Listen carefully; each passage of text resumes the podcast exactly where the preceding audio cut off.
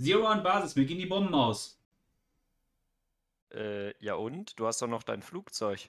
Ah, Kamikaze! Hi, hi!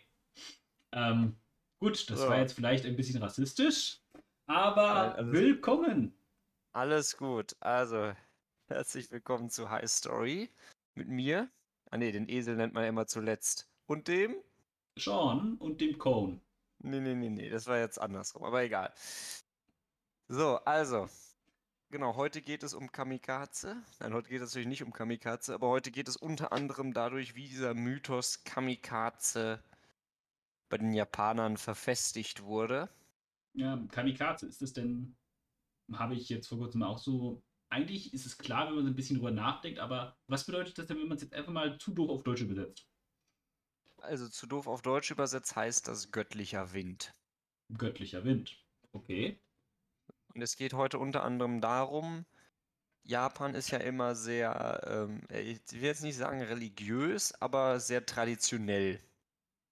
Und wie sie wirklich, wie sich dieser Mythos geschaffen hat, dass Japan ein Land, ein göttliches Land ist. Dass der Kaiser von Japan direkt von den Göttern abstammt und, Ja. und, und. Wie Ein sind all diese Gott Mythen Kaiser, entstanden? ein Gott König, der Sohn des Himmels, der das Mandat des Himmels hat, Gott gegeben. Wir sehen da, glaube ich, ein Muster. Auf Man jeden Fall. brauchte halt etwas, um eine Herrschaft zu rechtfertigen. Aber das war ja in Europa nicht anders. Genau, So. deswegen ja die Könige, die von Gott gekrönt sind. Im 13. Jahrhundert, alles begann im 13. Jahrhundert, wo eine Weltmacht sich erhob, irgendwo in der Steppe Ostasiens. Die Könnt ihr Mongolen. vermutlich schon raten, genau, die Mongolen. Genghis Khan, ne? Genghis Khan vereinte die mongolischen Tempo Stämme und Jin eroberte dann. Khan, der sich später Genghis. Genghis Khan genannt hat. Er eroberte und eroberte und dann vergewaltigte er und dann eroberte er weiter. Fun Fact: Ein Achtel der europäischen Population, glaube ich, oder ein Sechzehntel hat Gene von Genghis Khan irgendwo. Der war unterwegs, der Junge, das sage ich Ja, euch. der war, wenn man es jetzt sehr grob sagen würde, richtiger Stecker. Genau, Nun. so, der. Die haben dann irgendwann halt gedacht, also die haben halt erstmal, wa- was haben sie alles unterworfen? Die haben natürlich, wir hatten ja letztes Mal über die chinesischen Dynastien gesprochen, im Norden die Qin-Dynastie haben die unterworfen, im Süden die Song-Dynastie unterworfen und Korea haben sie dann auch unterworfen. Und dann haben dich die Mongolen gedacht, komm, ihr, Korea können wir so als Vasall lassen, aber die Yin und die Shon-Dynastie, so- äh, die Ying und die Song-Dynastie, die vereinen wir in der Huan-Dynastie. Also Und so Juan, bildete das klingt jetzt wie mit Habe, das ist halt einfach die Aussprache, ist in dem Fall Y, Y-U-A-N. Das ist auch, glaube ich, einer, also der aktuelle Name einer Währung, der Yuan. Genau, das wird so Huan ausgesprochen, glaube ich, oder? Ja, eh, genau, ich glaube so in der Form. Ich meine, das ist auch die aktuelle Währung in China. Genau. So, und jetzt hatten die da in Ostasien, hatten die das gesamte Festland eingenommen, aber da leistete noch etwas Widerstand. Ein kleines letzten- Dorf. Ein kleines Dorf, nee, kein kleines Dorf, sondern eine relativ große Insel, und zwar Japan. Japan war nicht eingenommen von Mongolen. Und dann haben die Mongolen gesagt, wir wollen auch Einfluss über Japan gewinnen. Ja, und wie macht man das? Also Man schickt heutzutage droht man mit Atomwaffen. Genau. Damals gab es noch keine Atomwaffen. Genau, deshalb hat man erstmal einen Botschafter geschickt. Also Oh, man schickte hallo. erstmal Bot. Ja, äh, tut mir leid, ich wollte dich nicht. Eh, mach Okay, gut. weiter, bitte. Man schickte erstmal Botschafter nach Japan, um zu sagen, hey, wollen wir nicht Freunde sein? Und hey, wollen wir nicht Freunde sein, heißt so viel wie übersetzt, hey, habt ihr nicht Lust, unsere Vasallen zu sein? Ihr müsst uns wirklich einen Tribut zahlen dafür. Und dafür töten wir euch nicht. Ist das nicht ein tolles Angebot? Ja, oder? Genau. Und äh, die Japaner, die waren richtig krass unterwegs. Die haben einfach gesagt, Nein. nein, sie haben nichts gesagt. Oh. Sie haben einfach nichts gesagt und den Botschafter zurückgeschickt. Also für nicht mal ein Nein hat es gereicht. Sie haben einfach gesagt, Ah, Tschüss. sehr interessantes Angebot. Einen schönen Tag noch. So, und äh, genau, da hat, äh, das spielen natürlich verschiedene Sachen eine Rolle. Japan hatte, der Botschafter selber hat natürlich keine Drohung geschickt an Japan. Aber die Japaner, die hatten natürlich ihre Spione überall und die wussten, hier steht vielleicht eine Invasion bevor. Eventuell. Die ganzen Truppen, die sie zusammenziehen, die, Könnte die sein. sind auf der Durchreise. Wir sind gleich von euren Grenzen weg. Und dann haben natürlich die Mongolen gesagt, okay, jetzt müssen wir hier zuschlagen, militärisch.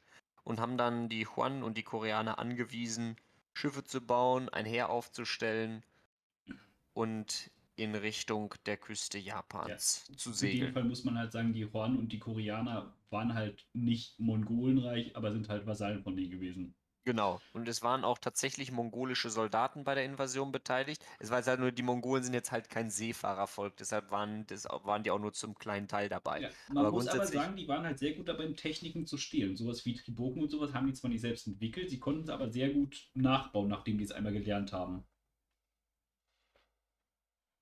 Das mag sein. Die haben auch von den Chinesen hier Schießpulverwaffen, ne? Raketen und so, haben die auch von denen gestohlen. Also jetzt hier Musketen gab es damals noch nicht, aber Raketen. Ja. Ja. Auf jeden Fall haben diese Mongolen, ne, die haben dann ein Expeditionsheer aufgestellt. 30.000 Mann. Auf 1000 Schiffen. Die Schiffe waren von den Koreanern, wenn sie Glück hatten, und von den Huan, wenn sie nicht so viel Glück hatten. Die Koreaner waren bessere Schiffbauer, muss man ganz klar sagen. Ja, ich sag mal, die haben auch mehr Chance dazu, weil die insgesamt ein bisschen mehr Wasser haben, die Koreaner, ne?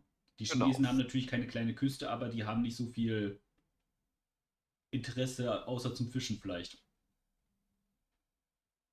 So, dann sind die äh, zur Insel Japan gesegelt, konnten dort auch sehr schnell die einzelnen kleinen Inseln da einnehmen.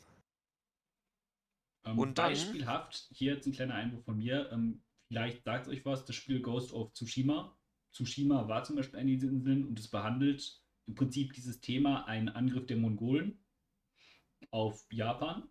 Das so Das Spiel kenne ich tatsächlich noch nicht, aber gut, ja. Auf jeden Fall haben die dann, äh, sind die dann auf die Insel quasi, haben wir die eingenommen und dann wollten die auf der Insel Kyushu landen. Das ist, wenn man sich Japan, es ja- besteht ja aus drei großen Inseln und Kyushu ist die Insel im Südwesten Japans. Ja, Und da gibt es die Hakata-Bucht und da wollten die dann landen und sind da auf, also sind da diese 30.000 Mann auf ungefähr 5.000 Japaner gestoßen. drei Damit groß. waren sie- Bist du sicher, dass es nicht vier sind? Oder meinst du das damalige Japan? Weil ich meine, sie haben ja Hokkaido, diesen Hauptlauf, so, ja, Tokio ja, ist es so gibt, liegt. ja, es und dann diese Art Mini, also ja, es ist natürlich offiziell eine Insel, aber es ist schon mehr Teil von dieser Hauptinsel und dann halt den unteren Teil. Es gibt ganz im Norden noch eine Insel, die habe ich natürlich jetzt vergessen. Also ich, ich habe immer so, wenn ich Japan betrachte, die drei äh, Ah, okay, Inseln weil ich betrachte. betrachte die im Norden als den elementaren Teil und diese kleinere Insel da, naja, egal, weiter. Aber gut, das ist, äh, dann besteht Japan aus vier Inseln. So, die sind in der Hakata-Bucht gelandet und sind dort auf die zahlenmäßig weit unterlegenen Japaner gestoßen. Das Problem ist jetzt, die japanischen Samurai, die waren sehr gut ausgebildet für den Kampf Mann gegen Mann. Wenn man jetzt aber zahlenmäßig weit unterlegen ist, ist der Kampf Mann gegen Mann nicht so effektiv. Weil es da nicht Mann gegen Mann ist, sondern Mann gegen Mannen. Genau, Mann gegen sechs Mann. Das ist dann weniger gut. Äh, die, also währenddessen hatten die anderen natürlich eine geschlossene Kampfformation. Die Japaner halt wirklich Mann gegen Mann und deshalb konnten die, die Japaner auch relativ schnell zurückdrängen und ins Landesinnere. Aber Und jetzt kommt sicher gleich irgendwann das große Aber, ne? Weil wir Genau, die wissen, sind dann hinterher, die haben dann gechased quasi ins Landesinnere. ja, und wenn wir Und- eins gelernt haben, niemals chasen. Genau. Und das Problem ist, die hatten keine Vorräte mehr. Ja. Also die hatten die, die, die ganze Armee marschiert auf ihre Magen, die hatten massive Versorgungsprobleme und da haben sie irgendwann gesagt, so jetzt müssen wir uns zurückziehen, wir haben, wir können unsere Armee hier nicht mehr versorgen, unsere 30.000 Mann. Und dann sind sie zurückgezogen und gerade als sie ihre 30.000 Mann einschiffen wollten, da kam er, der Sturm. Der Kamikaze. Genau, der göttliche Wind und hat dann erstmal einen Großteil der koreanischen und also ungefähr ein Drittel der gesamten Streitkräfte der Chinesen und Koreaner vernichtet. Mehr Chinesen als Koreaner.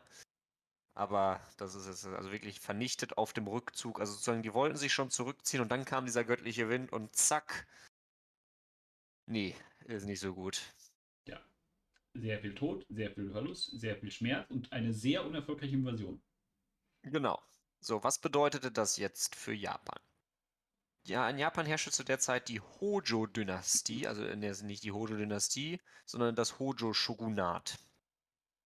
Und äh, das hatte Angst vor einer weiteren Invasion und hat deshalb die Soldaten unter Waffen gehalten. Ja, ganz grundsätzlich werden wir in der späteren Episode sicherlich nochmal das Konzept Shogunat beleuchten, aber jetzt erstmal einfach akzeptieren, das sind halt die aktuellen Herrscher. Genau, ist, der Shogun ist der de facto Herrscher von Japan zu der ja. Zeit. Also es gab natürlich noch den Kaiser, aber der hatte, das war ein bisschen, der Kaiser war mehr so ja, der göttliche. Wir später nochmal. Genau. Also der Shogun war der de facto Herrscher Japans und der hat dann quasi ist, äh, hat dann die Männer unter Waffen gehalten. Viele blieben auch tatsächlich freiwillig unter Waffen. Japaner sind ja so ein bisschen pflichtbewusst. Ja, und äh, was machen die Mongolen, nachdem sie den Krieg verloren hatten? Oder diese Invasion verloren hatten? Sie schicken wieder Botschafter.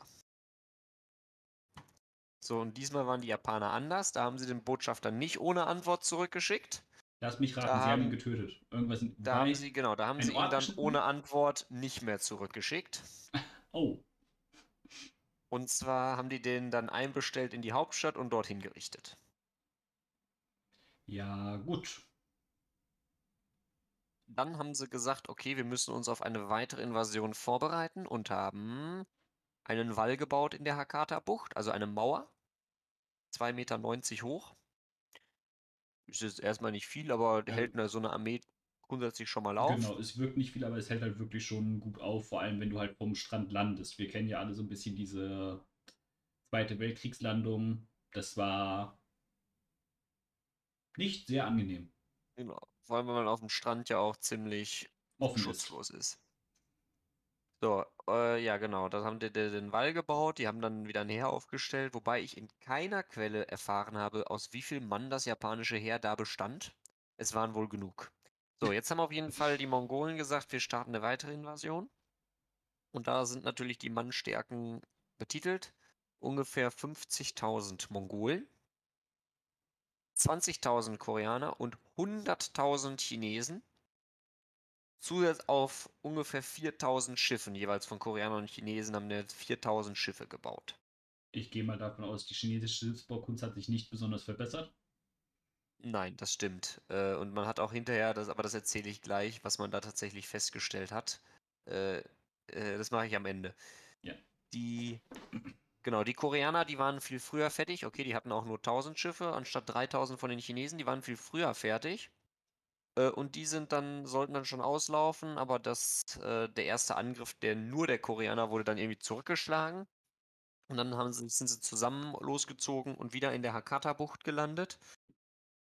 Die Japaner konnten dank des Walls und dank ihrer Soldaten, die die da ausgehoben hatten, die Bucht jedoch problemlos halten.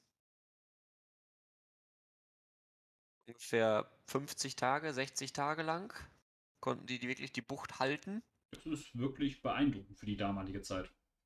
Genau. Und dann kam er wieder, der Taifun, ja, und äh, hat dann mal so ungefähr ein Drittel der Koreaner und mehr als die Hälfte der Chinesen. Kabum, ne? Ja. Weggemacht. Ja, das war dann, äh, genau, und dann war damit auch der zweite Invasionsversuch gescheitert. Lass mich raten. Und wieder kommt der Botschafter.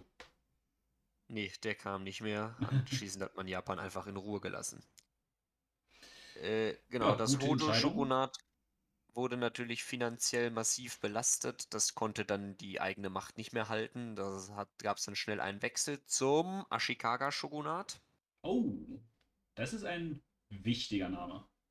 Ja, genau. Äh, also es konnte, also das äh, war dann. War jemand anders, der sich da auf diesen Thron gesetzt hat? Ja, jetzt zu den chinesischen Schiffen. Äh, tatsächlich haben irgendwie so Forscher mal so die Schiffswracks analysiert, so, oder das, was davon übrig blieb, und festgestellt, die Schiffe, die waren sehr schlecht gebaut, außer der Rumpf. Der Rumpf war gut, aber der Rest war richtig schlecht gebaut. Und teilweise waren die Schiffe sogar sabotiert worden. Ja, das klingt cool. Von wem weiß man nicht. Wahrscheinlich waren es irgendwelche chinesischen Aufständischen. Gab da wohl auch irgendwie so einen Aufstand in China, so einen Hafenaufstand, aber mal gucken. Weiß ich jetzt nicht so genau von. Ja, das ist auf jeden Fall eine gute Kombination. Du baust schon keine guten Schiffe und dann werden sie noch sabotiert. Genau, das ist. Ja, das ist, was gibt's noch zu sagen? Äh, ja, genau, politisch natürlich, äh, die Mongolen hatten Glück durch den Sturm. Denn wahrscheinlich hätten die Japaner auch ohne die beiden Stürme beide Krieg Feldzüge gewonnen. Durch den Sturm konnten die Mongolen natürlich sagen, aha, daran hat's gelegen. Ja, sie haben Es auf jeden Fall entschuldigen, der nicht ihre eigene militärische Stärke oder Unfähigkeit war. Genau. Äh, ja, dann ansonsten gibt es dazu, genau. Und äh, was lernen wir daraus? Wenn man eine Insel angreifen will, sollte man sich erstmal verbünden. Erstmal Verbündete auf der Insel suchen, bevor man eine Invasion plant. Ja, man muss aber sagen, dass es damals tatsächlich schwer ist, weil die Japaner ein sehr unter sich gebliebenes Völkchen sind. Von daher, ja, aber das können wir vielleicht wann anders mal erzählen. Es ist nämlich auch sehr interessant mit dem Isolationismus der Japaner. Ja, was kommt denn nächste Woche dran, Cohn? Hast du da noch was in petto für uns? Was nächstes Mal dran kommt, genau, nächstes Mal kommt dran ein wenig in der Antike. Ah, Ja. Und zwar äh, stelle ich mir die Frage, ich weiß nicht, wer sich diese Frage schon mal gestellt hat, warum haben die Spartaner, die Spartaner waren ja richtig krasse Krieger, warum haben die eigentlich nicht einfach Athen eingenommen? Nun, diese Frage werden wir auf jeden Fall versuchen, fachmännisch zu beantworten. Oder auch weniger fachmännisch, weil wir halt keine Experten sind. Auf jeden Fall würde ich mich freuen, wenn ihr uns auf Spotify folgt, abonniert und was ihr sonst noch machen könnt, eine Bewertung da lässt, kommentiert oder auf der Podcast-Plattform eurer Wahl. Es ist mir herzlich egal, solange ihr uns folgt und euch hoffentlich die Episoden gefallen. Das wäre halt cool. Weil deswegen machen wir es, weil wir so ein bisschen Bock auf Geschichte haben, auf jeden Fall. Noch letzte Worte kommen? Nein, bitte nicht exekutieren. Ja, okay, nee, äh, ich habe keine letzten Worte. Ja, gut. Dann wünsche ich euch einen schönen äh, Tag noch. Schönes Neujahr müsste das sein. Ja. Ähm, ja, äh, das war's von mir, Sean. Und von mir. Tschüss. Ciao.